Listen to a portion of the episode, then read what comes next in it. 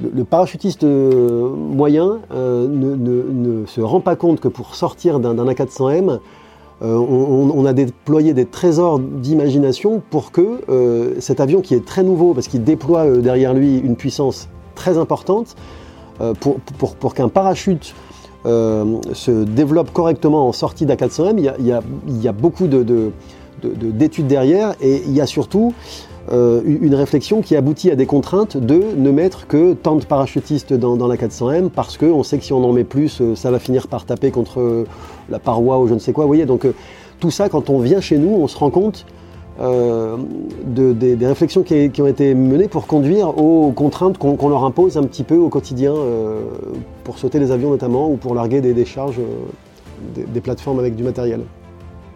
Bienvenue dans Défense Zone, le podcast qui traite des questions de défense et de sécurité à travers des entretiens avec des militaires, des membres des forces de l'ordre, des personnalités politiques ou encore des entrepreneurs. Cette semaine, nous partons à la découverte de la STAT TAP, la branche aéro de la section technique de l'armée de terre. Avec le chef de ce groupement très particulier, nous allons aborder la question du parachutisme militaire sous un angle pour le moins original. N'oubliez pas de vous abonner au podcast et également à notre magazine papier en vous rendant sur le site défense-zone.com ou en cliquant sur le lien en description de cet épisode. Nous souhaitons une bonne écoute. Donc nous sommes à Francazal, près du, dans la base du premier RTP, là où se trouve la, la STAT, la section technique de l'armée de terre. Est-ce que vous pouvez, avec le colonel Eric, est-ce que vous pouvez vous présenter? Alors, je suis, euh, je suis donc colonel depuis euh, quelques années maintenant. Je suis, euh, j'ai un parcours assez classique d'officier, passé par Saint-Cyr, puis par l'école de guerre sur une séquence intermédiaire, et puis, et puis par un passage essentiellement à la brigade parachutiste. Donc, je suis arrivé en sortie de Saint-Cyr au 35e régiment d'artillerie parachutiste à Tarbes. Euh, qui a été mon régiment de cœur, donc euh, que j'ai fini par commander en 2013-2015. Euh, donc c'est un régiment auquel je suis très attaché. J'ai fait un passage également à l'état-major de la brigade parachutiste, qui m'a permis de rester en contact avec eux pendant le plus longtemps possible. Et puis, sur une carrière d'officier, vous avez en général deux casquettes. Donc ça, c'est la casquette opérationnelle que je viens de vous évoquer avec le 35e RAP et les opérations qui sont associées auxquelles j'ai pu participer. Et ma deuxième casquette est une casquette qui est euh, liée au milieu capacitaire. Donc je suis euh, passé par une scolarité dite armement euh, et qui m'a permis d'être officier de programme pour les équipements TAP, donc troupes aéroportées, ici même sur, sur, la base de Francazal. L'officier de programme que, je vous décrirai par la suite euh, est un élément indispensable dans les affaires capacitaires pour conduire les opérations d'armement. Donc euh, cette scolarité m'a permis de passer en tant qu'officier de programme ici et en tant que chef de groupement de, ce même, euh, de, cette même entité depuis deux ans maintenant. Voilà, donc c'est une boutique que je connais bien. La brigade parachutiste, je la connais bien également. Voilà, pour compléter sur le plan personnel, marié, quatre enfants, troisième séjour ici à Toulouse et ravi d'être dans l'écosystème TAP depuis, depuis quelques années maintenant. D'accord. La section technique de, l'armée de terre, concrètement, c'est quoi? La section technique de l'armée de terre, c'est une, euh, une entité qui fait à peu près 600 personnes et, qui, et, dont la mission principale est de conduire et suivre les opérations d'armement. Euh, donc la section technique de l'armée de terre, son chef, c'est un général de brigade, euh, deux étoiles donc, qui est à Versailles. L'essentiel de la stat est donc à Versailles et je fais partie des entités séparées de, de, cette stat à Satori. Euh, avec mon groupement, une trentaine de personnes ici, je vais y revenir, on, est séparés de notre chef de 600 km. Euh, donc cette section technique de, l'armée de terre, en fait, son, son, rôle principal, c'est de suivre et de conduire les opérations d'armement et c'est de vérifier que euh, la satisfaction du besoin militaire soit réalisée. C'est-à-dire que nous euh, conduisons des évaluations technico-opérationnelles et des expérimentations technico-opérationnelles de tous les équipements qui relèvent euh, de la compétence de chacun. Donc la section technique de l'armée de terre, elle est partagée en différents groupements, comme celui que je commande, et ces différents groupements ont dans leur périmètre euh, des domaines qui sont propres à leur périmètre. Donc vous avez un groupement euh, mêlé qui, qui, est essentiellement axé sur les fantassins et les cavaliers, un groupement génie, un groupement trans. Pour ce qui me concerne, c'est un groupement TAP, troupes aéroportées. Et donc chacun des équipements militaires qui est lié à ce, à ce domaine est traité par, euh, par euh, chacun de ces groupements. Donc nous vérifions la satisfaction du besoin opérationnel, c'est-à-dire que nous sommes nous sommes garants de l'ensemble du cycle expression du besoin par les forces jusqu'à sa satisfaction de, ce besoin en livrant aux forces l'équipement demandé. donc c'est un cycle qui est, qui, est, en perpétuel mouvement parce que les équipements sont renouvelés en permanence euh, soit adapté, soit complètement changé. Et en fait, la, section technique de l'armée terre est vraiment là pour garantir que les opérationnels soient euh, le mieux pourvus possible avec les équipements les plus performants et qui arrivent surtout au bon moment. Euh, ça, c'est la mission principale.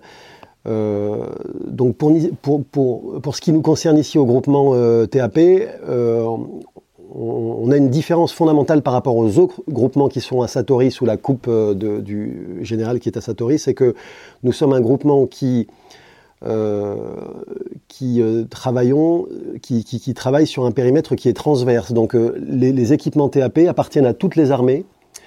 et nous travaillons donc sur les parachutes notamment, mais pas que, j'y reviendrai, qui, appartiennent aux forces spéciales, aux autres armées, à la gendarmerie, voilà, donc ça, nous donne une capacité à, nous étendre un petit peu plus que ce que les autres, les, autres groupements de la STAT ne font, euh, parce que nous sommes focalisés sur l'ensemble des armées.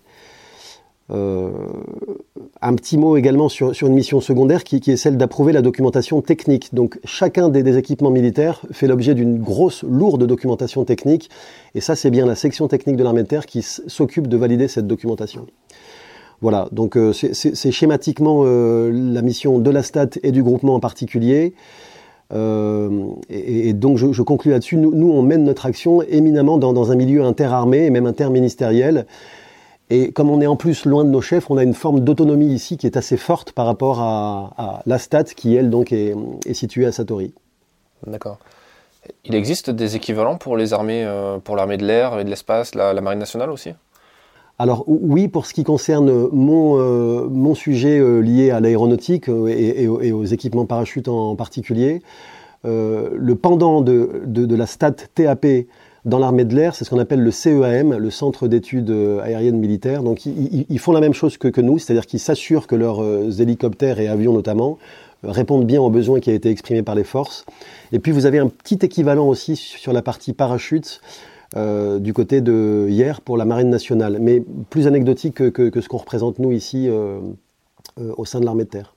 D'accord. Et vous travaillez avec eux un petit peu en échangeant des choses ou, quand même, ça reste quand même chacun un peu son, giron? Alors non, chacun n'est pas dans son tuyau justement parce qu'en fait les équipements que, nous livrons pour ce qui concerne le, périmètre TAP, c'est utilisé aussi bien par un marin du commando Hubert que par un, par un chuteur opérationnel du premier PIMA. Euh, donc on échange beaucoup évidemment. Euh, un pour éviter qu'il y ait des redondances dans l'expression des besoins, parce qu'autrement euh, chacun travaillant dans son tuyau, on va se faire faire des, équipements chacun pour soi. On essaye de, faire en sorte de, tout mettre en commun. C'est pas toujours facile parce qu'on a de temps en temps des, intérêts qui, diffèrent un peu. Mais pour ce qui concerne le CEAM, donc le centre d'expérimentation aérienne militaire, qui est juste à côté, à Mont-de-Marsan, enfin juste à côté, pas très loin, on travaille étroitement avec eux. Pourquoi? Parce que pour valider l'emploi, valider l'autorisation d'emploi d'un parachute euh, ou de tout autre équipement, euh, parachute ou plateforme pour larguer du matériel notamment, ce qui est la, niche ici du premier TP, vous avez nécessairement un lien avec l'avion. Donc ce lien avec, l'avion fait que lorsque vous validez un matériel, vous faites ce qu'on appelle une ouverture de domaine. parce que vous, avez un impact et sur le matériel lui-même, et donc l'homme qui porte le parachute ou l'homme qui pousse la plateforme par exemple, et l'avion. Et, donc ce CEAM en fait s'assure que l'intégrité de l'avion soit respectée, pendant que moi ici, Stade TAP, m'assure que l'intégrité du parachutiste ou de la plateforme euh, transportant du matériel euh, arrive au, sol dans les meilleures conditions. Donc là, il y a avec le CEAM un, un travail particulièrement étroit à mener avec des autorisations d'emploi qui sont euh, commune, c'est-à-dire que le CEM fait une autorisation d'emploi, je vous prends un exemple de larguer le parachute EPC par A400M, lui dit OK, ça casse pas mon avion, et moi je dis OK, mes parachutistes, quand ils arrivent au sol, ils sont en sécurité, l'une et l'autre des, euh, des, autorisations d'emploi, chacun dans, son tuyau d'armée, fait que l'autorisation finale est accordée aux armées pour euh, sauter d'un A400M avec le PC sur le dos. D'accord. À quel moment intervient la DGA, la Direction Générale de l'Armement, dans tout ça? Alors, la, Direction Générale de l'Armement, qui est donc le, troisième acteur, parce que je fais un petit zoom arrière, mais donc la conduite des opérations d'armement, il y a trois acteurs. Il y a la DGA, vous l'avez cité, je vais y revenir. la section technique de l'armée terre pour la mission dont, je viens de parler, et l'industriel qui réalise effectivement l'équipement. Euh, et puis évidemment, le, quatrième acteur, c'est l'opérateur, les forces euh, auxquelles on est systématiquement attaché nous tous les jours. Moi, je garde contact avec les opérationnels en permanence pour m'assurer qu'on ne fasse pas notre boulot un peu hors sol et qu'on leur livre quelque chose dont, dont, ils ne seront pas contents évidemment quelques années après. Donc pour revenir à la DGA, en fait, son boulot principal, c'est de euh, contractualiser euh, l'affaire. C'est-à-dire que lorsque le besoin est exprimé par les forces, euh, il fait l'objet d'une fiche euh, d'expression de besoin militaire et ensuite elle est traduite en spécification technique. Donc la, DGA, euh, je vous donne un exemple, pour un parachute dont les forces spéciales nous demandent qu'il plane pendant 70 km. Donc ils nous demandent une performance, ils nous disent voilà, moi je veux être largué à 10 000 mètres et je veux pouvoir m'infiltrer sur 70 km. Moi j'exprime un besoin de, de cet ordre-là. Mes ops, ils doivent faire ça. La DGA derrière, lorsqu'elle spécifie techniquement le besoin, elle traduit ça avec une finesse de parachute. Donc elle ne parle pas de il faut faire 70 km. Elle dit ok, ce que je comprends de votre besoin, c'est que techniquement, il faut que votre parachute il ait une finesse de 5 notamment, c'est ce qu'on va livrer euh, sur les prochains parachutes. Donc elle spécifie le besoin. Et lorsqu'elle a spécifié le besoin, c'est elle qui est à la manœuvre pour euh, faire en sorte que les industriels soient sollicités alors de diverses euh, manières, il peut y avoir du gré à gré avec un, industriel sur lequel on focalise et on veut que ce soit lui qui fasse l'équipement, ou alors, et c'est très souvent le cas, euh, comme nous respectons le code des marchés publics, en fait, elle met la, elle met la, demande dans le, dans, dans, le système et les industriels euh, répondent. Et c'est bien la DGA qui est à la manœuvre pour euh, faire en sorte que les réponses des, industriels soient euh, notées, évaluées et qu'au final ce soit le meilleur industriel sur le sujet qui soit retenu. Donc elle est vraiment sur tout cet aspect-là euh, financière, juridique, contractuel, c'est la DGA. Et c'est elle qui réceptionne les matériels lorsqu'ils sont faits par l'industriel. Et la DGA, donc, lorsqu'elle les réceptionne, très rapidement, nous les passe à nous, Stat, pour que, pour que nous, Stat, nous assurions qu'effectivement, sur le plan des performances, on soit OK. Vous êtes un peu les bêta-testeurs de, l'armée de terre, quelque part Oui, c'est ça. En fait, on est les, expérimentateurs, euh, testeurs de, l'armée de terre, très clairement. C'est-à-dire que euh, pour assurer cette mission-là, il faut qu'on soit des experts du, domaine. Donc c'est bien ce que je dis à mes gars euh, depuis maintenant quasiment deux ans, c'est qu'il faut qu'on soit extrêmement légitime sur le plan opérationnel. Donc les sous-officiers expérimentateurs que, j'ai ici sont des anciens des forces si possible, des, des, des, des, gens qui ont été bons dans, dans les forces et, et, particulièrement performants euh, euh, sur le plan technique en tant qu'opérateurs, pour qu'ils puissent ici être considérés comme experts et ensuite appelés par les forces lorsqu'il s'agit d'avoir des contacts directs avec euh, les forces. Donc oui, nous évaluons. Et, pour ça, il faut qu'on maîtrise parfaitement ce qui se passe du côté des forces pour pouvoir évaluer un équipement qu'on va leur donner quelques années ou quelques semaines plus tard. Mmh. On a déjà eu l'occasion de, de rencontrer euh, plusieurs euh, personnels de, la brigade TAP, notamment des chefs de corps, le colonel Prodhomme, ou encore euh, ici le, chef de corps du premier RTP qui nous parlait de l'emploi des, parachutistes. Est-ce que vous pouvez nous, parler un petit peu de, ça sous l'angle justement technique et de, l'objet parachute? C'est quoi les grandes évolutions que vous avez vues passer ici à la Stade? C'est quoi les, gros, les gros dossiers? Alors, En fait, pour, être un peu synthétique et réducteur, vous, avez euh, euh, trois notions à, à, garder à l'esprit, mais je pense que vous connaissez ces sujets-là, mais c'est peut-être pour euh, d'éventuels auditeurs. Pour ce qui concerne le largage de parachutistes, donc d'hommes, vous avez deux possibilités de larguer du, du, parachutiste, soit en ouverture automatique, soit en ouverture retardée. Ouverture automatique, c'est ce qu'on appelle le saut de masse. Donc on met en général, pour la conventionnelle, les forces conventionnelles, le maximum de monde dans un avion avec un parachute sur le dos leur gaine pour vivre sur le terrain lorsqu'ils seront largués, et on largue le plus vite possible ces hommes sur une zone euh, définie. Euh, la 400M aujourd'hui, pour, pour garder ça à l'esprit, un, parachutiste équipé d'un EPC, qui est le dernier parachute euh, de masse que je viens d'évoquer là, on, sort 82 parachutistes d'un A400M aujourd'hui pour pouvoir faire cet effet de masse qu'on recherche à la brigade para.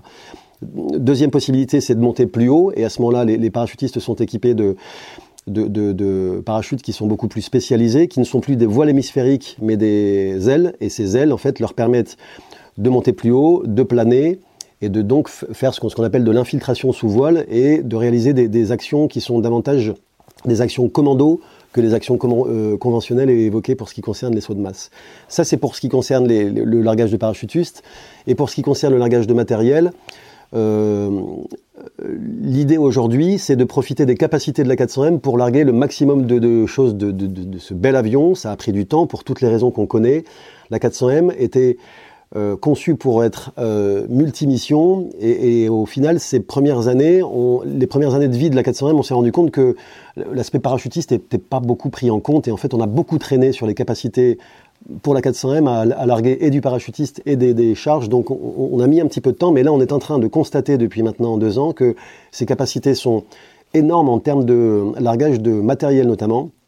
On va pouvoir à terme, on, on l'espère, larguer 16 tonnes à partir d'un A400M en matériel, ce qui euh, nous double la mise par rapport à ce qui existe aujourd'hui. Donc ce, largage de, matériel à partir euh, d'A400M, euh, ça n'a pas beaucoup évolué depuis quasiment 60 ans en termes d'équipement et de plateforme. Ça, le chef de corps du RTP a, dû vous le dire. On est toujours un petit peu sur des, histoires de bouts de carton, de bouts de ficelle, de... mais ça fonctionne bien. En fait, la livraison par air française, elle est, euh, très affûté sur le plan technique, même si ça paraît un petit peu MacGyver en fait leur façon de faire. En fait, on, est reconnu sur le plan international parce qu'on sait balancer dans avion à peu près tout ce qu'on veut. Donc ça, c'est plutôt une bonne chose. Euh, donc ça, c'est pour faire le, tableau général. Pour rentrer un tout petit peu dans le détail des, équipements, je, reviens sur les parachutistes euh, largués dans le cadre de saut de masse. Aujourd'hui, on a le PC, l'équipement du parachutiste, équipement parachutiste du combattant. c'est à mon sens, et sans chauvinisme aucun, le, meilleur parachute aujourd'hui que vous, euh, vous, pouvez avoir parce qu'il est extrêmement sécurisé. Euh, et puis il permet un emport de, charge intéressant, ce qu'on appelle la, masse totale équipée aujourd'hui. La masse totale équipée, c'est le parachutiste, donc l'homme, plus le parachute, plus la gaine qu'il peut emporter. Aujourd'hui, c'est 165 kg, donc ça vous permet quand même de, de larguer des, parachutistes qui peuvent tenir sur le terrain un petit moment. Ça, c'est il y, a une vraie avancée par rapport à son prédécesseur. Donc cette EPC aujourd'hui, on en a pour euh, encore une quinzaine d'années certainement. Euh, on va pas changer de parachute tous les jours et celui-là, on en est très content et on en a pour une quinzaine d'années. Pour basculer sur, sur, les parachutes plus techniques, ceux des commandos qui montent plus haut pour aller plus loin notamment, euh, on, est en pleine conduite aujourd'hui de l'opération d'armement SMTC Ops, système de mise à terre des shooters opérationnels. C'est un système en fait qui est euh, euh, considéré comme tel, c'est-à-dire un système. Donc cette opération d'armement, elle intègre l'ensemble de parachutage, mais elle intègre également euh, le système de vision, le système d'oxygénation, le système de protection, parce qu'il monte jusqu'à l'ordre de 10 000 mètres, là, ce qu'on appelle le, flight level 295.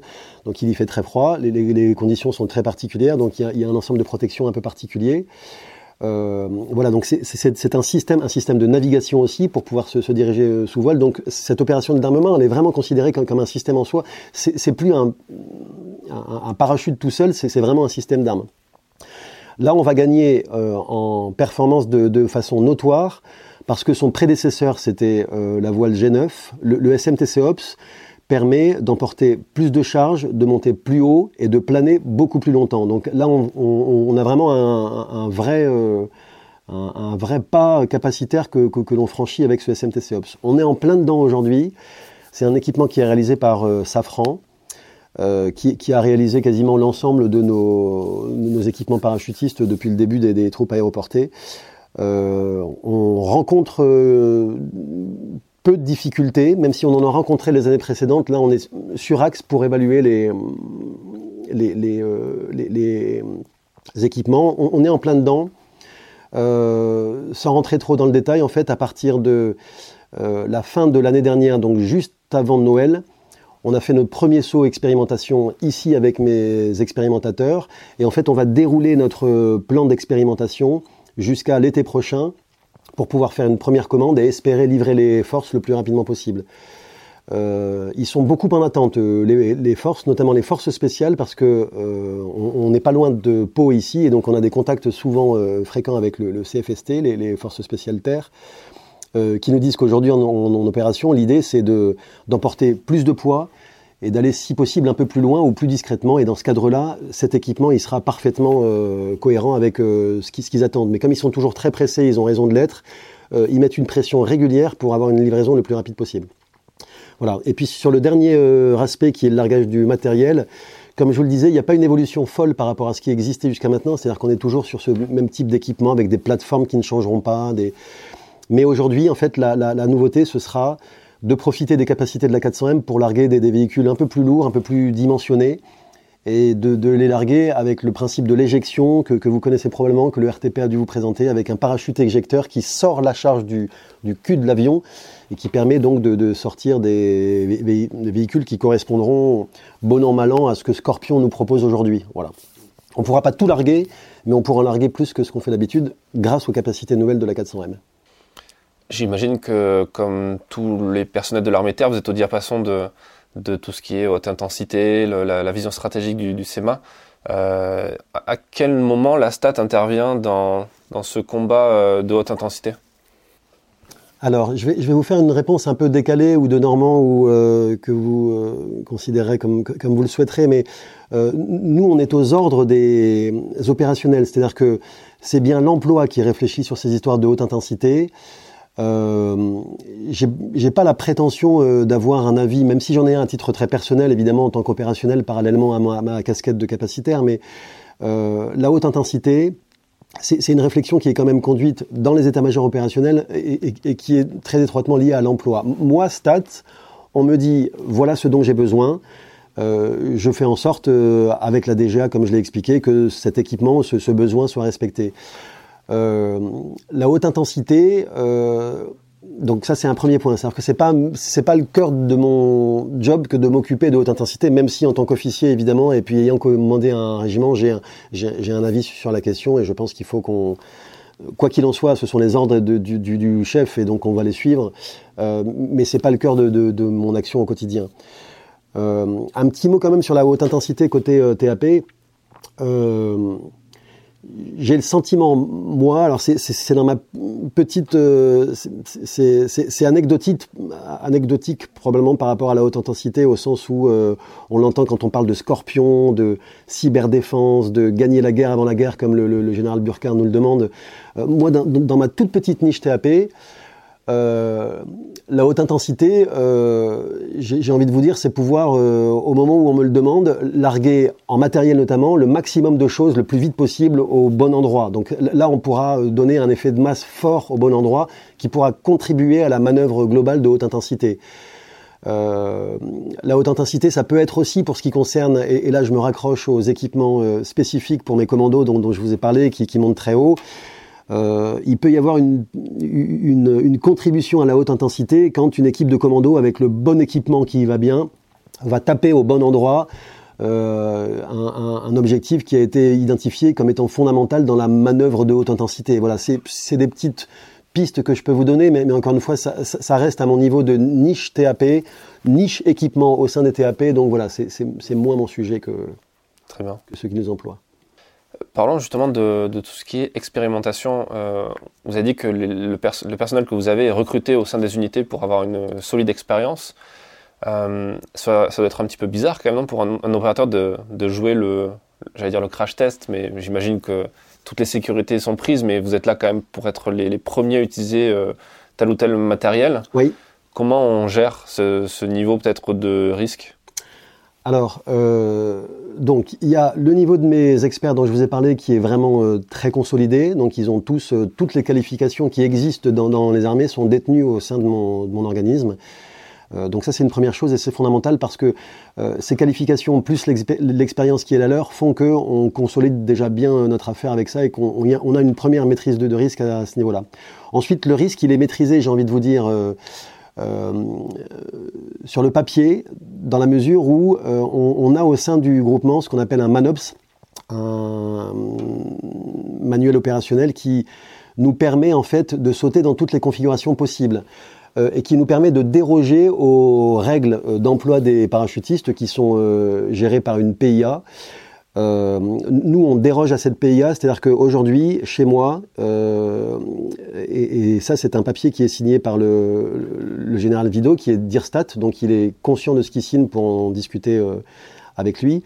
On permet aujourd'hui à nos sous-officiers expérimentateurs de, sauter dans des configurations qui ne sont pas permises aux parachutistes de la brigade parachutiste ou même des forces spéciales. J'entends par là euh, sauter avec un équipement qui n'est pas encore euh, autorisé d'emploi, évidemment, puisque c'est nous qui allons vers cette autorisation d'emploi. Euh, sauter avec des caméras qui permettent de, de prendre un certain nombre de, de, vues qui nous sont utiles au, à, à, euh, dans, dans, le cadre de notre évaluation, et puis de, sauter avec des gaines un peu particulières, pas forcément avec le bon poids, etc. Donc ça, c'est décrit dans, dans, dans, le MANOPS, ce qu'on appelle notre MANOPS, pour pouvoir sécuriser au moins sur un plan juridique le, fait que ces gars-là, ils, ont le droit de sauter dans, ces conditions-là. Euh, encore une fois, on ne le fait pas à la légère, c'est-à-dire que euh, on, est parfaitement conscient, et je suis parfaitement conscient, moi, quand je propose à mon chef, euh, le, général Dirstat, de, signer ce MANOPS, que, ce que je fais, je le fais de, façon propre, parce que mes gens sont au niveau, et les petits risques qu'on prend sont, ont, déjà été très largement filtrés par les essais qui sont réalisés avant nos expérimentations. Donc, euh, ces essais, ils sont réalisés par la DGA par des parachutistes d'essai qui, eux, sont vraiment au cœur de, euh, de, de, de l'essai risqué, euh, parce qu'eux sautent avec un troisième parachute pour assurer le coup si l'un puis l'autre euh, part en vrille. Voilà, donc ces parachutistes de, font le premier filtre, et nous, en tant qu'expérimentateurs derrière, certes, on déroge un peu à certaines règles, mais on a déjà été très, très clairement euh, filtré avant.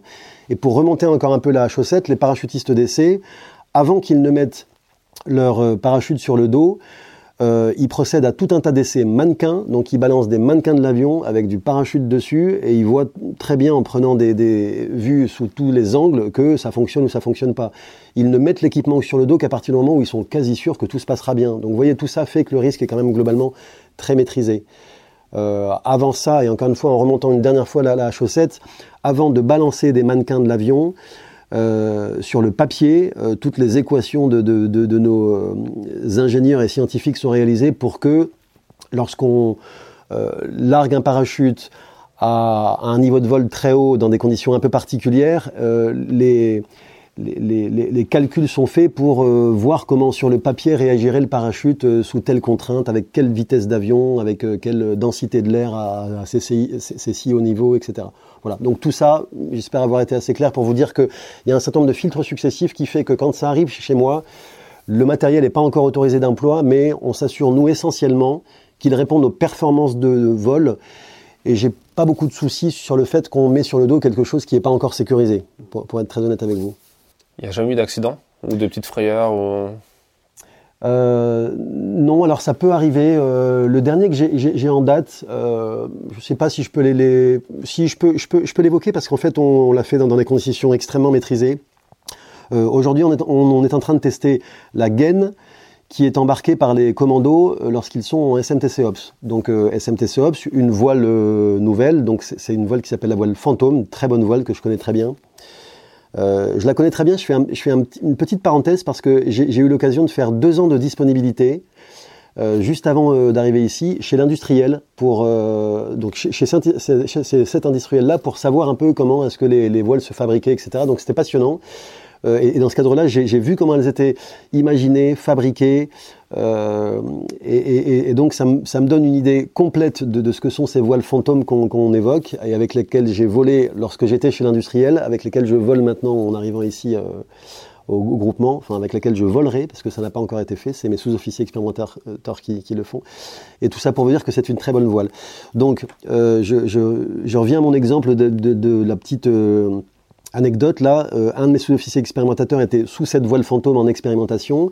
Il avait la gaine qui, qui avec lui, euh, qui, pesait une soixantaine de kilos.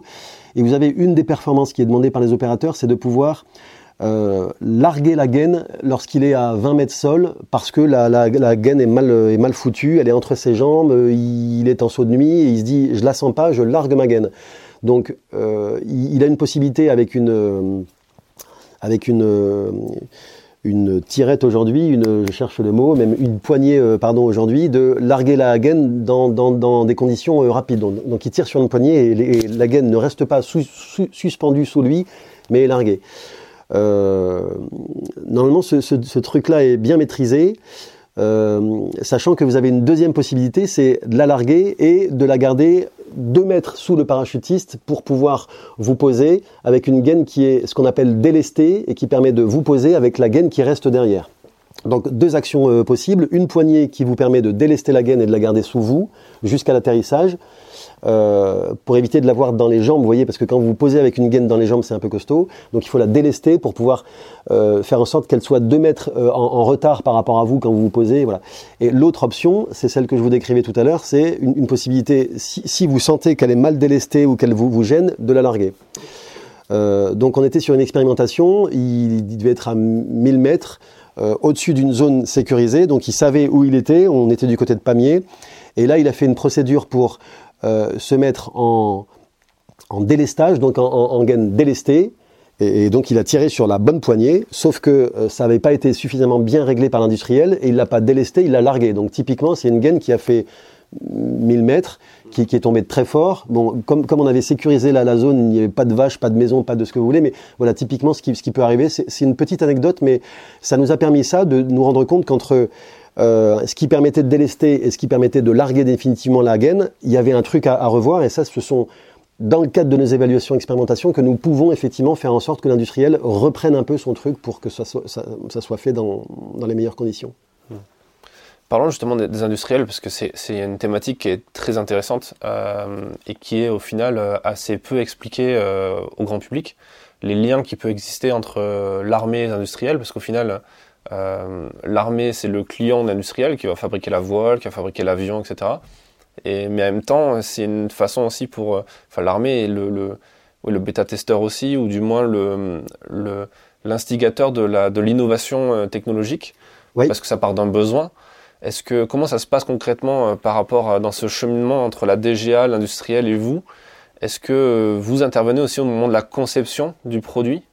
Ou est-ce que c'est euh, une fois que le produit est terminé, vous le testez et vous faites un feedback et à la limite il est amélioré alors c'est une très bonne question parce que euh, il y a un certain nombre d'opérations sur lesquelles euh, je pense que, les, l'armée, les, opérateurs et, en particulier la STAT n'intervient pas suffisamment en amont. Donc pour revenir sur le fond de votre question et encore une fois sur, la façon avec laquelle se conduisent les opérations d'armement, euh, à partir du moment où l'industriel est identifié, notifié, il démarre son, développement et en général ce, développement euh, se fait en liaison étroite avec plutôt la DGA qui sert l'industriel au plus proche parce que en fait il lui fait respecter les tempos, les, jalons à passer, etc. Euh, assez peu souvent euh, la stat est impliquée en amont parce que euh, c'est pas prévu comme ça. En, fait, nous, on est censé stat recevoir le premier, le, le, premier équipement et voir si ça répond ou pas. Euh, lorsqu'on n'intervient pas suffisamment en amont pour euh, être sûr qu'ils partent dans la bonne direction, on repère du temps derrière parce qu'on chope un équipement qui effectivement n'est pas euh, n'atteint pas les, performances demandées. Donc on essaye aujourd'hui et notamment sur mes sujets à moi qui ne sont pas des sujets du gabarit de scorpion, si vous voulez, c'est-à-dire que ce sont des, sujets parachutes, c'est une niche. Encore une fois, on est sur, des lignes financières qui sont moins moins, moins impressionnante que, que, que, celle de ces gros programmes. Euh, donc pour ce qui nous concerne, avec nos industriels, Safran notamment, qu'on connaît bien et avec lequel on est en confiance, on les invite euh, sur nos séances à nous pour qu'ils voient comment est-ce qu'on saute, comment est-ce qu'on monte dans l'avion. On l'a fait encore récemment, c'est-à-dire qu'ils n'avaient pas de notion de comment est-ce que nos chuteurs opérationnels, euh, quand on fait un saut de nuit à 10 000 mètres, euh, quand on est dans, l'avion, il y, a une forme de, concentration très forte qui fait que si la poignée elle est rouge ou elle est jaune, euh, ça change réellement quelque chose. Or, lorsque vous êtes dans, une salle de, réunion et que sur un PowerPoint, vous lui dites ouais, mais là, ça c'est rouge, alors que ça devrait être jaune, il vous regarde en disant bah, en fait, on s'en fout. Quand vous le prenez avec vous dans, l'avion et que vous voyez le commando en situation de, pas de stress, parce qu'ils sont jamais stressés les commandos, mais en, en, situation de concentration euh, extrême, l'industriel se dit waouh, effectivement, c'est quand même mieux que ce soit jaune là. Donc, euh, très clairement, on essaye en amont de, travailler avec eux le développement du matériel, euh, j'ai un exemple en tête assez euh, frappant. euh, qui s'appelle le système d'aérocordage polyvalent, qui, en fait intègre tous les équipements qui vous permet de descendre d'un hélicoptère d'une façon ou d'une autre, en grappe, en... parce que ça c'est également dans, mon périmètre, euh, la grappe, la, la, corde lisse et autres rappels. Euh, ce, système d'aérocordage polyvalent a bénéficié d'une évolution, donc ça s'appelle aujourd'hui cette opération EVO-SAP. Euh, sur cette OVO-SAP, effectivement, euh, moi, ce que j'ai identifié, c'est pas très grave parce qu'on va les livrer, on les livrera très bien, mais on aurait probablement dû intervenir un petit peu plus tôt dans le développement de ce harnais, parce qu'en fait, on parle de harnais, de cordes, de machin. Euh, ça, ça, a probablement été un petit peu fait tardivement.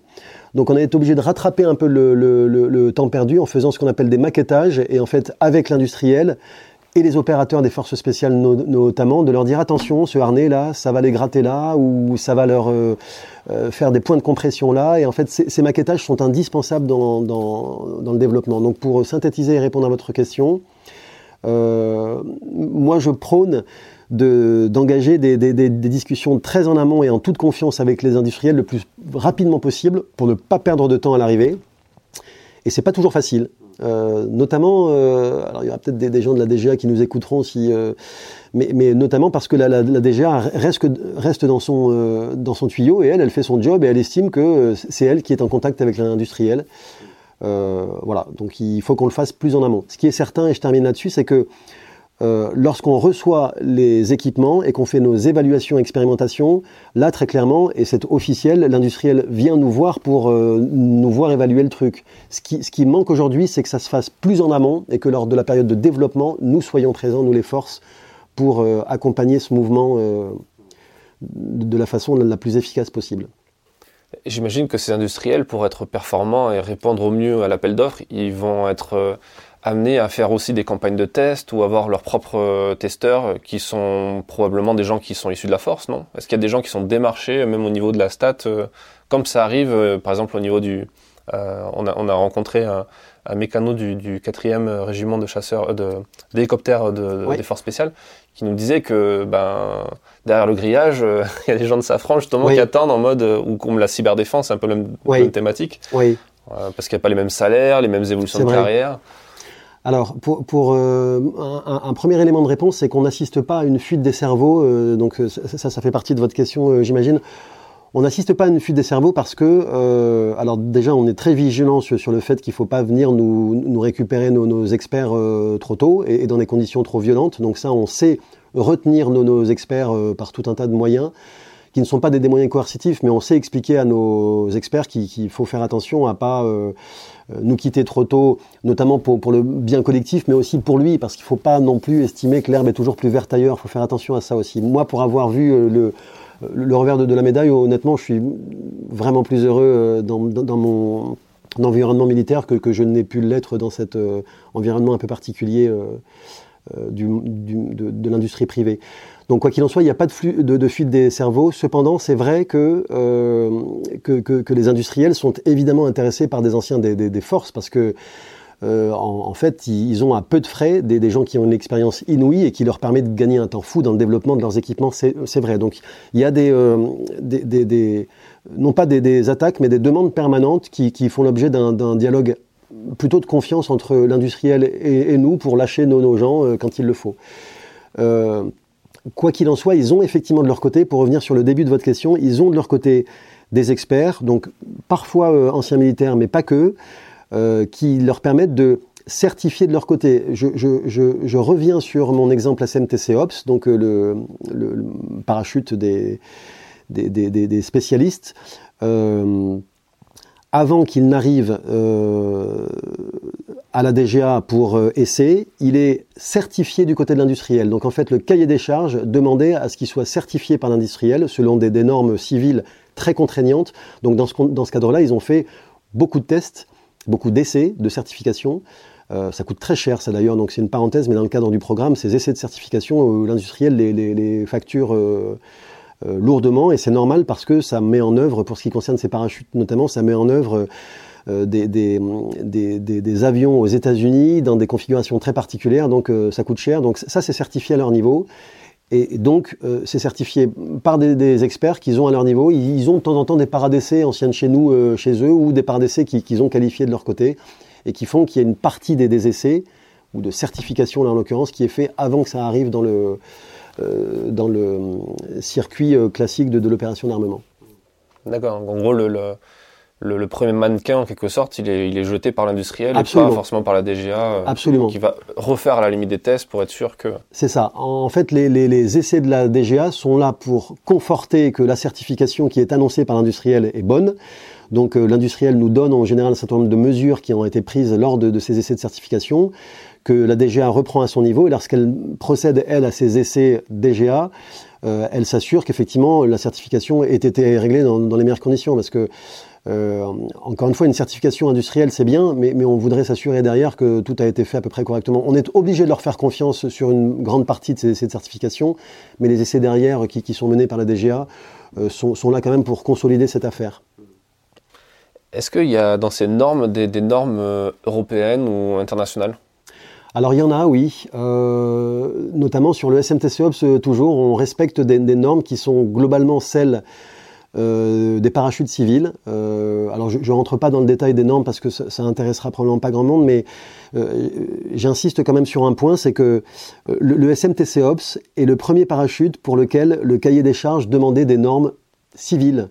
C'est des, normes qu'on appelle TSO, donc c'est des normes américaines qui sont très contraignantes et qui, adaptées au monde militaire, sont un petit peu décalées. C'est-à-dire que euh, alors, j'ai pas d'exemple précis qui me vienne à l'esprit là tout de suite, mais euh, lorsqu'il s'agit d'appliquer des normes civiles à un emploi militaire, euh, c'est pas toujours facile parce que l'emploi militaire est tellement euh, décalé par rapport à un emploi civil que euh, typiquement notre industriel Safran sur ses essais de certification du SMTC pour rester dans les clous de cette norme là, de ce TSO, euh, il a eu tout le mal du monde parce qu'un parachute civil, ça va pas à 10 000 mètres, ça, ne saute pas avec une vitesse d'avion euh, rapide, ça saute pas avec un gars qui est en jumelle de vision nocturne avec une grosse gaine entre les jambes. Donc, euh, donc pour appliquer ça, c'est un peu compliqué. Donc ils ont été obligés de tordre un peu la, norme pour euh, rentrer dans le, dans le cahier des charges. Autre exemple, ce que, ce, que je vous évoquais tout à l'heure, le, système aérocardage permanent de polyvalent, SAP, système aérocardage polyvalent.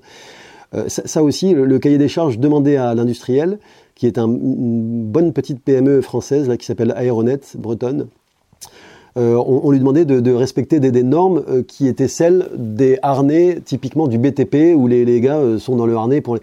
Bon, ça n'a pas grand-chose à voir avec nos normes à nous d'un commando qui descend d'un hélicoptère le plus rapidement possible. Dans le privé, enfin dans, dans l'industrie type BTP, il faut au contraire être retenu dans, dans son harnais. Nous, on, on, veut aller le plus vite possible au sol avec le harnais. Donc vous voyez, il y a des normes qu'il faut respecter euh, qui sont pas toujours adaptées. Donc euh, on essaye dans, dans ces cas-là de faire en sorte avec la, DGA. Donc ça, c'est un échange très euh, confiance euh, industrielle DGA Stat pour que ces normes elles soient effectivement respectées parce que c'est dans le cahier des charges, mais qu'on essaye d'avoir le matériel quand même le mieux adapté possible, euh, qui est et les normes et qui satisfasse les, les opérateurs. Et ça, ça fait parfois perdre beaucoup de temps. En fait, sur les deux exemples que je viens de vous citer, SMTC Ops, EVOSAP, ces normes-là, elles, elles, nous font perdre du temps. Mais on coche la case. Voilà, on est. Euh, est-ce que avec le temps, vous remarquez une, un, un, assouplissement ou au contraire un durcissement de, ces, de justement de cette liste de cases qu'il faut cocher pour aller euh, plus vite, pour aller euh, euh, plus fort aussi, pour, euh, pour, pour développer des, du matériel euh, plus performant? Pardon, vous parlez des normes là, enfin de non ou du, carrément tout le process en fait de, de, de validation en fait de, de l'équipement. Oui, Est-ce oui. que on euh, du fait de la géopolitique ou de tout ça, est-ce qu'on va vers une, une simplification ou je sais que le, le, le général Burkhardt avait euh, mis en avant ce point euh, quand il était chef d'état-major de l'armée de terre oui. sur la simplification oui. entre les ordres de commandement, etc. Est-ce que ça aussi ça s'applique sur le, le fait de dire, est-ce qu'il y a une réflexion qui, qui consisterait à dire, il faut qu'on fasse plus simple, il faut qu'on simplifie le travail des, des industriels, qu'on enlève quelques normes pour que ça soit plus efficace, oui. quitte à ce que ce soit pas forcément euh, euh, super euh, normé justement. D'accord. Euh, alors nous, le, le, la simplification à la stat, elle est euh, parfaitement prise en compte et ce n'est pas des, mots en l'air que, de vous dire ça.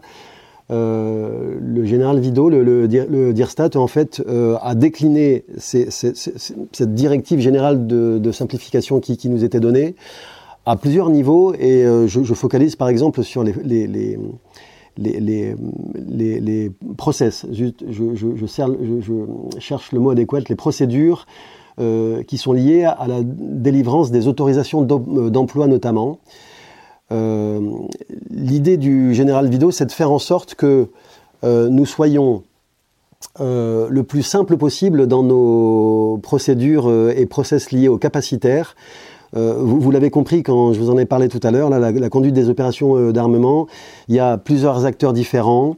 Chacun de ces acteurs a forcément des, intérêts qui sont parfois un peu personnels et qui font que de temps en temps on perd du temps, beaucoup d'énergie, parce qu'on respecte des processus qui sont euh, euh, parfois assez, euh, assez contraignants et qui ont un impact direct sur les, forces qui nous disent, vu de l'extérieur, mais qu'est-ce que vous faites à la stat? Très clairement, c'est des discours qu'on entend régulièrement, donc on fait preuve de beaucoup de pédagogie à leur égard pour leur expliquer que les opérations d'armement, c'est quand même quelque chose de particulier, qu'on n'achète pas tout simplement sur, sur étagère un parachute qui fera papa-maman comme on lui demande. Donc on, leur explique qu'une conduite d'opération armement, c'est quelque chose quand même d'assez complexe. Mais parallèlement à ces explications qu'on leur donne pédagogiquement, on essaye, nous, euh, à la stade, de, faire en sorte que, les processus soient euh, euh, simplifiés dans la mesure où, aujourd'hui, pour avoir une autorisation d'emploi, il faut effectivement passer par le filtre de, l'autorité technique à la DGA, des différents états-majors qui, comme vous le savez probablement très bien, les états-majors, vous avez tout un tas de bureaux, ça passe par tout un tas de signatures, etc. Donc aujourd'hui, euh, de, façon très pragmatique, le DIRSTAT euh, nous demande non pas de couper dans, les virages et de nous asseoir sur les normes qu'on évoquait tout à l'heure, parce que sur le plan sécuritaire, on, reste évidemment extrêmement euh, béton. Mais on essaye de faire en sorte que lorsqu'un intermédiaire ou un interlocuteur ne nous paraît pas indispensable à passer, on passe à travers et on fait en sorte d'aller le faire signer plus rapidement au bon interlocuteur. C'est des petites choses, mais qui au quotidien nous, nous, font gagner beaucoup de temps, et puis vous avez également, alors ça je, mesure la façon avec laquelle je le dis, c'est que euh, en définitive euh, c'est l'autorité d'emploi qui a la décision. C'est-à-dire que les opérationnels en définitive, si elles ont dans le cadre d'une opération aéroportée besoin de larguer euh, euh, X parachutistes dans, des, dans une configuration qui n'est pas tout à fait celle avec laquelle je, leur demande de sauter moi avec mes textes, euh, ils le font et c'est lui qui s'engage. Et, nos chefs emploi sont suffisamment déterminés et sur d'eux pour que, en fait, quand il faut signer un papier, ils le signent. voilà, typiquement, j'ai pas d'exemples précis à vous donner, mais ça va, ça, va vous éclairer. Euh, si les parachutistes du deuxième REP ou du 8e RPIMA ont besoin, dans le cadre d'une opération, de sauter avec des gaines plus lourdes parce qu'ils ont trois jours à tenir sur le terrain, ou de, sauter en ouvrant le ventral parce que, comme ils seront trop lourds, ils le feront. Et ça, c'est le chef qui s'engage et il a bien raison de, le faire. Ils dérogent un petit peu à ce qui est prévu, mais ils le feront. Là, il y a une forme de simplification aussi derrière. Alors, c'est pas tout à fait une simplification au sens où euh, où euh, je voulais exprimer au démarrage avec des processus qui sont moins contraints pour arriver le plus vite possible sur l'autorisation d'emploi. Mais, mais, mais, voilà, on peut avoir une, simplification aussi à l'autre bout de la chaîne avec un chef emploi qui dit Moi, je vais faire comme ça. Euh, mais c'est pas toujours simple. Et, encore une fois, je, termine là-dessus, mais euh, euh, la stat peut parfois renvoyer une, une image de, de, de, de de, pas de scientifiques, mais de, techniciens euh, un peu hors sol par rapport aux forces et qui conduisent leur opération d'armement euh, sans, sans, être suffisamment connectés avec les forces. Et ça, c'est euh, l'un de mes jobs au quotidien, c'est vraiment de faire en sorte que les opérationnels comprennent qu'on est à l'affût de leurs besoins et qu'on fera en sorte de leur livrer le plus vite possible et le meilleur équipement. C'est voilà, c'est pas des paroles en l'air que, que je vous dis là, c'est vraiment fondamental pour nous. Ça fait partie de notre ADN très clairement. J'imagine ça doit pas être, euh, enfin, qu'il doit y avoir effectivement une certaine frustration aussi euh, de, de, voir que le que, que le, le, GV euh, au bout de la chaîne, lui, a pas forcément conscience de tout ce que ça implique de lui mettre le parachute sur le dos ou de rentrer de telle ou telle façon dans l'avion. Et derrière, de se dire, bon, en plus, le français est un peu râleur, surtout sur tout ce qui touche au matériel. Oui. justement, parlons un peu de ça. Les, dans les évolutions du matériel, vous avez parlé de, de, de pas mal de choses très intéressantes vous, êtes dans l'interface de ce qui va, ce qui s'est fait, ce qui est en train de se faire et ce qui va se faire aussi puisque vous avez justement la main sur l'étude de la prospective, un petit peu de, ce qui pourrait arriver Oui, alors il faut, oui, c'est une très bonne question également. il faut juste faire le distinguo entre l'innovation et la veille technologique. Euh, nous, nous faisons, et je, fais en sorte que ce soit le cas peut-être un petit peu plus qu'avant, euh, parce que chacun des chefs, on essaye d'apporter une petite euh, louche successive pour que nos, affaires soient optimisées. La veille technologique, c'est le fait que mes experts soient au courant de tout ce qui se passe aujourd'hui dans le monde du parachutisme. Donc, aller voir ce qui se passe dans, les armées étrangères, participer à des forums, euh, regarder un petit peu les petites boîtes locales qui font. là, j'ai un exemple en tête. On a une petite boîte du côté des, Alpes qui, fait du parapente et qui a aujourd'hui euh, développé des, voiles qui sont euh, extrêmement planantes euh, et qui pourraient être très clairement intégrées dans nos réflexions pour le coup d'après le SMTC Ops avec vraiment non plus une finesse de 5 mais une finesse de 10 pour aller encore plus loin et qui nous permettrait aujourd'hui de ne pas sauter très très haut mais plutôt bas mais avec un tel plané qu'au final on pourra faire 120 km pour rejoindre l'objectif. Donc cette veille technologique en fait elle, est, elle fait partie de notre mission. Euh, malheureusement, on n'a pas toujours le temps de la conduire de façon formalisée, donc c'est pour ça que j'ai mis un, un, personnel, pas à plein temps là-dessus, mais qui passe beaucoup euh, d'énergie aujourd'hui pour pouvoir rester au courant de ce qui se passe aujourd'hui dans, dans, le monde parachutiste. Mais ça, c'est de la veille technologique. Euh, ça se traduit par, de temps en temps, on achète une voile, quelle qu'elle soit, euh, typiquement du parapente, où on va faire un stage de parapente, où on va pour rester dans le coup, de façon à ce que quand un opérationnel parce qu'ils ont des très bons mecs aussi dans, les opérations qui, sont très connectés avec l'extérieur et qui, quand ils nous appellent en disant Tu connais ce truc?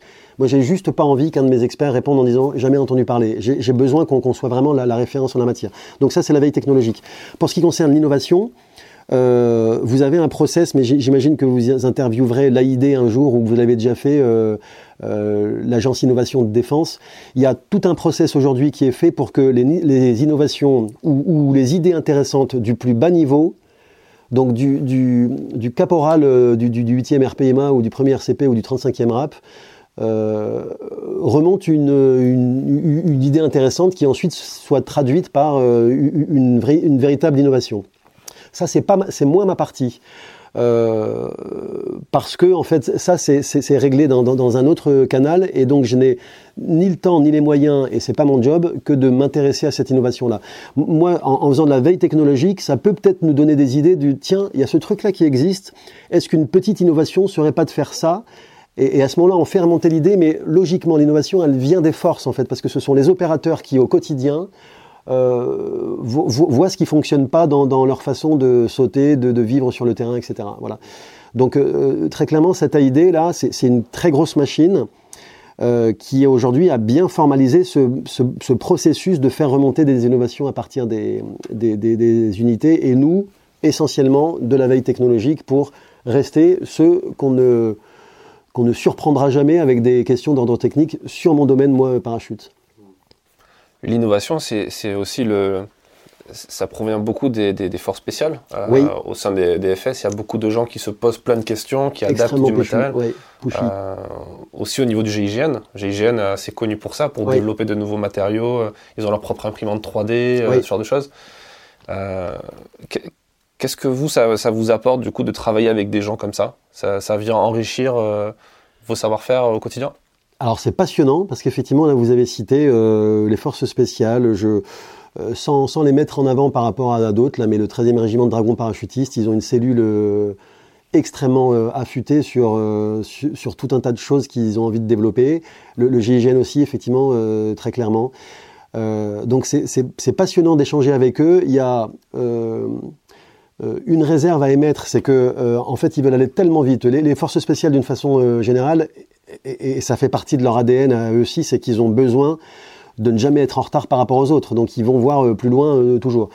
Euh, donc la, la, réserve que j'ai vis-à-vis d'eux, c'est qu'il ne faut pas qu'on se laisse embarquer dans, leur enthousiasme fou, parce que je ne peux pas tout faire, moi. Donc lorsque je vous parlais de veille technologique, c'est que il est fondamental que, que mes experts, avec les, les, gars des forces spéciales, restent au courant de ce qu'ils font de leur côté, mais ils vont en général plus vite que nous sur tout un tas de petits sujets. Alors pas les opérations d'armement un peu lourdes dont je vous ai parlé, mais des petits sujets ils vont plus vite que nous parce qu'ils développent de leur côté, ils ont des fonds propres pour acheter un petit peu ce qu'ils veulent. Et c'est vrai que là, ils sortent un peu du, du, du, processus capacitaire un peu lourd que je vous ai décrit. Et ils font un peu les, les, les, les affaires de leur côté. Sauf que les contacts restent excellents avec nous parce que ils savent qu'à un moment ou à un autre, euh, s'il faut passer à l'échelle, euh, des, des, des, innovations qu'ils auraient, eux, mené à terme jusqu'à un prototype ou jusqu'à deux, trois, quelques équipements. S'il faut le faire passer à l'échelle parce que ça peut intéresser plus de monde, et notamment la conventionnelle, ou au sein même des forces spéciales plus de monde, là, il faut en général passer par une opération d'armement et retrouver le process euh, des GA, euh, on fait une autorisation d'emploi, on se le paye sur euh, les, les, lignes qui sont prévues pour ça, etc. Donc, euh, eux sont conscients que sur certains euh, sujets, ils peuvent y aller tout seuls et si possible nous mettre dans la boucle pour qu'on soit au courant, mais ils vont jusqu'à l'achat, ils se débrouillent avec ça. Ils sont conscients également que de temps en temps, on peut leur apporter euh, une aide supplémentaire, notamment pour formaliser le processus d'achat et ensuite pour donner les sous qui vont bien, qui, leur permettent d'être servis. Donc c'est des échanges de, de, bons procédés et la confiance existe. Mais c'est une bonne question parce que ils sont extrêmement affûtés sur sur, sur, des développements euh, divers. Moi, mon, mon drame, même si le mot est un peu fort, c'est que j'ai un de mes sous-officiers expérimentateurs qui viennent me voir en disant bon bah ils ont fait ça, qu'est-ce qu'on fait? Bah, eh ben, on suit les gars et puis on suit, on va essayer de repasser devant pour essayer de les, les aider et d'apporter une plus-value. Dans le podcast, on a reçu euh, pas mal d'anciens militaires qui sont devenus entrepreneurs, qui ont monté des sociétés, euh, mais aussi des, des professionnels de l'armement, notamment le, PDG de, PGM qui, est venu nous parler de ça. Est-ce que vous voyez, est-ce que vous êtes en contact, euh, je pense que oui, avec des, des, anciens militaires qui ont monté leur boîte pour, euh, euh, pas forcément qui travaillent pour des gros groupes, hein, mais, mais, qui ont carrément créé des petites innovations. Euh, je pense à des, des, anciens commandos marines qui développent des. J'en avais rencontré un au salon de. Au Sofins, exactement, qui avait développé un système de, de canoë qui se déploie sous oui. le parachute si jamais on atterrit dans l'eau et qu'il oui. faut rester longtemps dans l'eau. Oui. Quel regard vous portez sur ça? Est-ce que vous remarquez une, accentuation du, phénomène? Est-ce qu'il y a des euh, euh, de plus en plus de personnel militaire qui se lance dans l'entrepreneuriat pour faire de l'innovation? Alors moi je, n'ai pas noté, j'ai réfléchi tout en vous répondant, j'ai pas noté d'accélération. J'étais officier de programme ici il y a maintenant une petite dizaine d'années. Euh, et en tant qu'officier de programme, euh, j'avais à l'époque ceux que j'ai retrouvés ici en tant que chef de groupement. Euh, donc des petites boîtes qui sont dans leur niche, extrêmement performantes, effectivement conduites ou dirigées par des, gens passionnés, anciens militaires qui connaissent bien le sujet et qui font avancer leurs affaires en étroite collaboration avec, avec la STAT notamment. Donc pour répondre à une partie de votre question, je ne vois pas d'accélération. Euh, mais probablement que ma, vision n'est pas suffisamment euh, éclairée parce que, évidemment, avec la, tenue de, de, ces Sofins et autres salons qui, sont assez nouveaux, en fait, ça a une dizaine d'années, ça, effectivement, ça a nécessairement déclenché des, nouvelles envies. Euh, parce que l'innovation, encore une fois, c'est quelque chose qui est, mis en avant aujourd'hui. La idée dont je vous ai parlé, elle est vraiment là pour apporter des, aides financières à ces boîtes. Donc je pense qu'il y en a plus qu'avant, mais moi je ne l'ai pas noté à mon niveau. J'ai le sentiment que c'est un peu toujours les mêmes que, je retrouve. Euh, et pour répondre à la deuxième partie de votre question sur, les relations qu'on qu entretient avec eux, on, reste connecté avec eux. Mais c'est vrai que euh, ces toutes petites boîtes, euh, sans, aucun mépris à leur égard, parce que j'ai une, grande admiration pour les entrepreneurs et ceux qui montent des, des boutiques comme ça, parce qu'il faut quand même y aller pour euh, faire vivre sa famille. Euh, elles sont connectées beaucoup avec les forces spéciales parce qu'elles savent qu'on on parlera de petites quantités et que les forces spéciales iront trouver des sous pour acheter des petites quantités de ces équipements développés avec ces petites boîtes. Euh, moi, ma difficulté avec eux, ils le ressentent, c'est que euh, je suis obligé de les faire passer par le process DGA et à ce moment-là, on reprend la grosse machine qui correspond pas tout à fait à leur tempo à eux et donc je, je, je, je, les intéresse pas plus que ça en fait. Pour être un peu, un peu binaire dans ma réponse, je je pense que eux sont intéressés par les forces spéciales euh, pour des, des, achats un peu limités, moins par des grosses boutiques que, que la Stat représente avec euh, l'appareil DGA derrière et tout le processus capacitaire dont je vous ai parlé. Mmh. Est-ce que la, la Stat euh, et la Stat TAP notamment recrutent? Alors, elle ne recrute pas. C est, c est, en, en, fait, elle recrute euh, dans les forces. Euh, elle recrute. Alors j'ai un peu de personnel civil chez moi, euh, et, ce personnel civil, en fait, sont pour partie des, anciens militaires, parce que là on revient sur ce qu'on évoquait tout à l'heure. Ils ont une expérience folle, et en fait, comme j'ouvre, enfin j'ai des postes civils ouverts pour assurer la mémoire en fait de, la stade TAP, c'est-à-dire que euh, un, personnel militaire, en général, un sous-officier, c'est de l'ordre de 6, 7 ans, 6, 7, 8 ans. On, essaye de, les garder ici. Un officier, c'est plutôt euh, euh, entre 2 et 5 ans à, peu près. Donc, pour, assurer une mémoire parallèle, il y a des civils qu'on prend chez nous et qu'on garde 15 ans si possible. On a un ancien chez nous qui fait sa dernière année avec nous et qui va nous manquer très clairement. Donc il va falloir retrouver quelqu'un derrière. Donc du civil, on en recrute quand les postes se libèrent. Du militaire, on en recrute euh, tout comme les, autres organismes militaires. Donc ça fait l'objet du, plan annuel de, mutation, le PAM. Et donc on essaye d'aller faire nos courses dans les, régiments d'à côté. Donc je reviens sur ce que je vous disais tout à l'heure. J'ai fondamentalement euh, besoin d'opérationnels.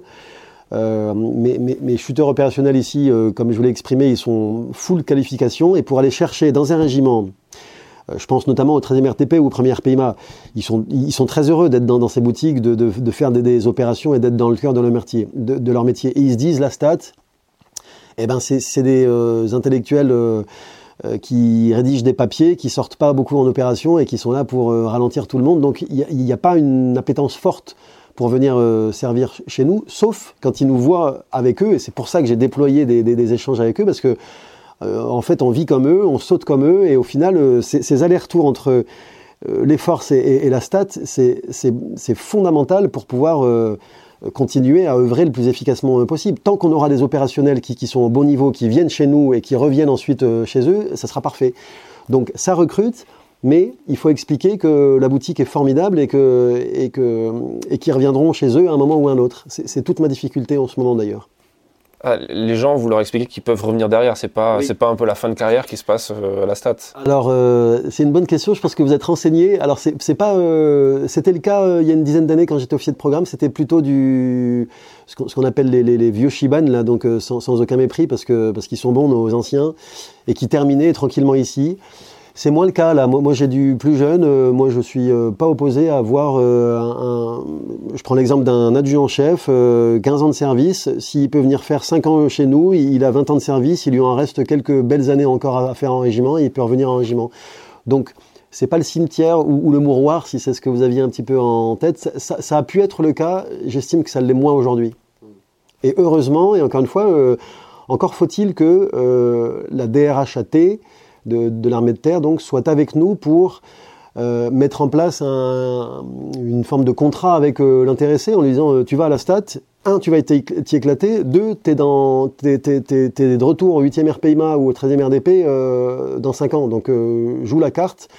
ça complète quand même pas mal le parcours et le profil de, de l'intéressé, c'est certain. Et en plus, comme vous le disiez très justement tout à l'heure, pour rebondir sur votre anecdote du, brigadier ou du première classe qui comprend pas pourquoi est-ce qu'il a un parachute qui est trop lourd, qu'il le gratte ou que dans l'avion on peut être que 82 alors qu'on pourrait monter à 96, en passant ici, euh, ils se rendent compte qu'en fait les choses sont pas si simples que ça et que tout ça est entouré d'un attirail de, sécurité fort pour que pour que quand ils sortent de l'avion, euh, ça se passe bien. Parce que, et, je termine là-dessus, le, parachutiste euh, moyen ne, ne, se rend pas compte que pour sortir d'un A400M, euh, on, a déployé des trésors d'imagination pour que euh, cet avion qui est très nouveau, parce qu'il déploie euh, derrière lui une puissance très importante, pour, qu'un parachute se développe correctement en sortie d'A400M, il y a, beaucoup de, de d'études de, derrière et il y a surtout euh, une réflexion qui aboutit à des contraintes de ne mettre que tant de parachutistes dans, la 400M parce qu'on sait que si on en met plus, euh, ça va finir par taper contre la paroi ou je ne sais quoi. Vous voyez, donc euh, tout ça, quand on vient chez nous, on se rend compte euh, de, des, réflexions qui, ont été menées pour conduire aux contraintes qu'on qu leur impose un petit peu au quotidien euh, pour sauter les avions notamment ou pour larguer des, des charges, des plateformes avec du matériel. C'est quoi les qualités requises pour un, pour un personnel qui aimerait euh, vous rejoindre ici Qu'est-ce que vous leur demandez? Euh, C'est une bonne question. Euh, encore une fois, alors, alors c'est probablement lié à ma personnalité. Moi, j'ai besoin de gens très enthousiastes parce qu'en fait, il est fondamental quand on est dans une boutique un peu technique comme la nôtre Et, pour la xème fois, je le répète, on n'est pas que, des techniciens. Il faut avoir la patate pour montrer aux extérieurs qui viennent nous visiter, ils sont nombreux, ou quand nous, on va les voir dans, les forces, qu'on est vraiment là avec toute notre bonne volonté pour faire avancer les choses. Donc l'enthousiasme, il est fondamental. Euh, je dis ça parce que, encore une fois, je, reboucle sur cette histoire de conduite des opérations d'armement qui peut paraître un peu laborieuse, un peu lourde, etc. Il faut contrer l'idée que à la stat, on est euh, freinant, lourd, trop technicien, etc. On est là pour faire avancer les choses. Donc l'enthousiasme, à, mon sens, c'est une, une qualité vraiment importante. Euh, je, mets, tout sur le même pied d'égalité. Hein. La, deuxième qualité, c'est la compétence technique, évidemment. C'est-à-dire qu'il faut quelqu'un qui soit ultra légitime euh, et, donc qui, qui, ait fait ses preuves dans, dans les forces, c'est fondamental. J'ai envie de vous dire, mais on est tous un peu à défendre nos, boutiques comme ça, mais moi j'ai besoin des meilleurs ici et c'est pas euh, trop ambitieux que de dire ça. J'ai besoin des, meilleurs parce que euh, il y a les meilleurs dans, dans, dans, les forces qui, quand ils nous appellent, ont pas envie de tomber sur un type qui est pas au niveau. Donc la, la, compétence technique, elle est fondamentale. Et ensuite, j'ai besoin, et ça c'est compliqué parce que euh, entre avoir les meilleurs opérationnels et avoir des bons rédacteurs qui sont capables de mener une réflexion un peu aboutie, de l'écrire et de formaliser un besoin et, de juger un équipement après, euh, il faut pas être que un super shooter opérationnel, il faut aussi avoir des vraies notions de d'analyse, de, réflexion, de, euh, enfin, il faut, oui, il faut être, euh, il faut être un bon rédacteur derrière son, ordinateur, euh, c'est vrai. Et, donc allier ces deux qualités que, sont très opérationnelles et très bons derrière un ordinateur, ça vous fait trouver des, des, gars qui finalement sont assez rares. Ouais, et, ça, c'est une vraie difficulté. Voilà trois qualités enthousiasme fondamental, compétences techniques et vraie qualité d'analyse, de réflexion et de rédaction derrière. Bah, peut-être que certaines personnes qui écoutent euh, se découvriront euh, ces qualités-là et, et, candidateront. Euh, pour terminer cet entretien, est-ce que vous auriez un conseil à, à donner à quelqu'un qui aimerait se lancer, justement, euh, qui pourquoi pas voudrait candidater? Qu'est-ce que vous aimeriez lui dire? J'aimerais lui dire que la STAT, d'une façon générale, et le groupement aéroporté en particulier, euh, ce sont des boutiques. Alors donc on s'adresse au personnel militaire là essentiellement parce qu'encore une fois les personnels euh, civils j'en ai quelques-uns mais c'est une boutique qui euh, qui est à mon sens quasi indispensable dans le parcours d'un officier ou d'un sous-officier et je, pèse mes mots en disant ça parce que parce qu'un militaire aujourd'hui en opération son équipement il est fondamental c'est-à-dire que en opération vous avez l'homme qui est, euh, qui, est, euh, qui, est, qui, est, qui, est, la ressource fondamentale, parce que le, gars, il faut qu'il ait toutes les qualités pour pouvoir euh, être bon en opération, donc les qualités humaines sur lesquelles je ne m'étends pas, mais il faut qu'il soit aussi équipé de la meilleure des façons. Donc l'équipement, à mon sens, le capacitaire d'une façon générale, c'est un domaine qui est pas forcément bien connu au niveau de, des grands états-majors. Je, je, je, je, le dis avec prudence et avec mesure parce que euh, parce que beaucoup de nos grands chefs sont très éclairés sur les histoires capacitaires, mais pas tous. Et à mon sens, le capacitaire mérite d'être plus connu. Donc euh, j'entends capacitaire, là, euh, voilà, les, opérations d'armement et tout ce processus qu'on a décrit depuis une petite heure maintenant, euh, l'acquisition des, équipements pour les forces, euh, c'est quelque chose qui doit être défendu par des bons, euh, parce qu'autrement ça, ne fonctionne pas et on se retrouve avec des, problématiques en, opération qui sont graves. Euh, donc pour revenir sur euh, le, fil de, votre question, euh, moi ce que je dirais c'est que le passage par la stat, c'est une plus-value énorme dans le parcours d'un officier, j'en suis convaincu. Parce que vous voyez le revers de, la médaille et vous êtes connecté avec des sujets sur lesquels vous n'étiez pas connecté lorsque vous avez été pour un officier chef de section comme unité et chef de corps pour euh, les plus chanceux, et pour un sous-officier euh, chef de section également ou euh, sous-officier technique dans un, dans, un régiment. Ce, revers de, la médaille, il est très très intéressant à mon sens, plus intéressant probablement que d'autres secteurs dans lesquels vous pouvez passer aussi parallèlement à votre parcours opérationnel. Vous pouvez faire de la finance, vous pouvez faire des RH, vous pouvez faire tout un tas de choses, mais euh, le passage dans le monde capacitaire, ça, ça vous apprend vraiment beaucoup et ça complète extrêmement bien un parcours euh, militaire pour un sous-officier comme pour un officier. Donc euh, il y a tout à gagner à passer à la stade très clairement. Super. Ben, merci pour cet échange. Je vous en prie. Merci pour vos questions qui étaient toutes les plus pertinentes. Merci, on essaye. à bientôt. Merci, à bientôt. Merci d'avoir écouté cet épisode jusqu'à la fin. S'il vous a plu, partagez-le autour de vous et abonnez-vous au podcast pour ne pas rater les prochains. Défense Zone, c'est aussi un magazine en ligne et en version papier disponible sur le site internet défense-zone.com. Rendez-vous en description pour plus d'informations, plus de contenu et à très vite dans un prochain épisode.